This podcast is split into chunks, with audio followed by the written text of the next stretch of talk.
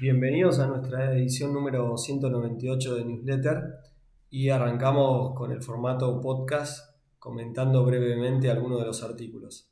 Eh, quien me acompaña, Valentín, eh, nos va a estar este, haciendo preguntas y quien habla, Pablo Tedesco, eh, va a estar contestando y contextualizando un poco el newsletter. Bueno, Valentín, contanos un poco sobre qué nos vas a preguntar hoy. Bien, eh, una de las primeras preguntas era sobre cuál es el contexto digital de Argentina. Bueno, en nuestro último estudio del entorno digital de compañías de seguros, observamos y vemos la evolución que fue teniendo nuestro país en lo que tiene que ver básicamente con, con esta pandemia y confinamiento. Obviamente un país que es ávido a nivel tecnológico, con un 80% de la población que utiliza Internet, con casi 33 millones de líneas de celular que se conectan a Internet. Esto nos marca claramente un usuario que tuvo que acostumbrarse y empezó a utilizar los medios digitales para contratar, para trabajar, para un montón de cosas que antes no lo hacía y se vio obligado a utilizarlo. Bien, ¿y qué nos podría llegar a mostrar el indicador de TI Unit en el desarrollo digital? Bien, a nivel compañías de seguros, lo que vimos fue, según el índice que nosotros elaboramos, el promedio estuvo en 53 puntos. No marca una gran evolución frente a años anteriores, pero sí hay compañías que se destacan frente al resto y van a poder ver este, algunas conclusiones del informe que están publicadas en nuestro blog eh, con un video o formato podcast también. ¿Y dónde podrían llegar a estar esas principales áreas de mejora? Bueno, lo, fundamental en lo que hace a nivel digital de las compañías de seguros de Argentina y esta comparación que nosotros hacemos siempre con las de, afuera, está básicamente en, en, varias áreas, esos puntos de contacto con el cliente, con foco básicamente en lo que es navegación en su sentido amplio, qué tan rápido llegan los usuarios a esa información, qué tanta información le estamos dando sobre el seguro y cómo lo ayudamos a que entienda que debería contratarlo.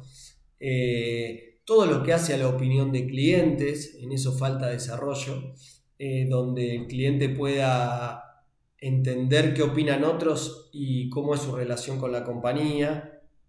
Todo lo que hace a la ayuda en la etapa de decisión del producto que más se adapta al perfil del cliente a nivel operaciones todo lo que tiene que ver con la seguridad y, el desarrollo de operaciones de postventa, como también todo lo que tiene que ver con diseños para móviles en su sentido amplio, desde apps más este, amigables hasta diseños que se adapten mejor al cliente o inclusive adaptaciones de aplicaciones como puede ser WhatsApp que le permiten a los clientes tener una relación más directa con la compañía sobre una operatoria que es bien conocida. Bien, también este año se acaba de terminar el informe de cotización y contratación del seguro de auto.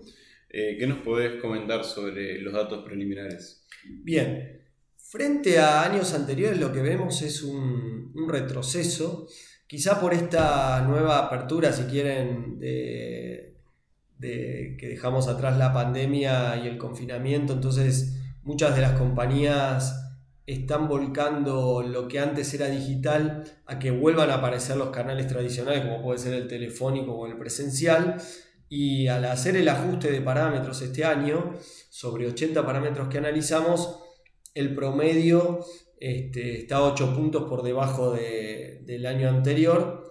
También va a estar publicado este, esta información en nuestro blog. Pero bueno, a nivel genérico lo que vemos es un retroceso que nos marca un índice de 45 puntos frente al año pasado que, estaba en, 53. Eh, y estos son puntos promedio en base a, sobre 100, en base a los parámetros que nosotros analizamos año a año. ¿Sobre qué mercado se analizó este informe? Básicamente nosotros vemos el mercado global, o sea, vemos las compañías de seguros de Argentina que nuclean el 80% de, lo que es la producción de seguro de auto eh, y que permiten cotizar este, el seguro de auto. Aggregators, que son estos nuevos players que permiten hacer una cotización y ver eh, la, póliza o el costo de la póliza este, de varias compañías y a nivel bancos lo mismo, ver qué bancos permiten cotizar hoy online y contratar. Bien, y por último, ¿hubo cambios con respecto al estudio anterior a nivel ranking? La verdad que a nivel ranking no hubo grandes cambios, sí se dieron cambios de posiciones entre los cinco primeros, pero sí hubo algunas compañías que crecieron fuertemente frente a años anteriores, como pueden ser Anser, Compreseguros o 123 Seguros. A nivel ranking se mantuvo, eh, la caja nuevamente se, eh, se, encuentra primero, luego viene Unigo, después compara en casa, Mafre y Provincia Seguros. Por eso decía que se vuelve a mantener el top 5, pero cambia quizás el, el, ranking de estas eh, cinco compañías. Lo que vemos también importante es todavía hay este, restricciones en lo que es la contratación de este seguro en forma online. La mayoría de las compañías permiten cotizar y solicitar y algún representante se va a comunicar.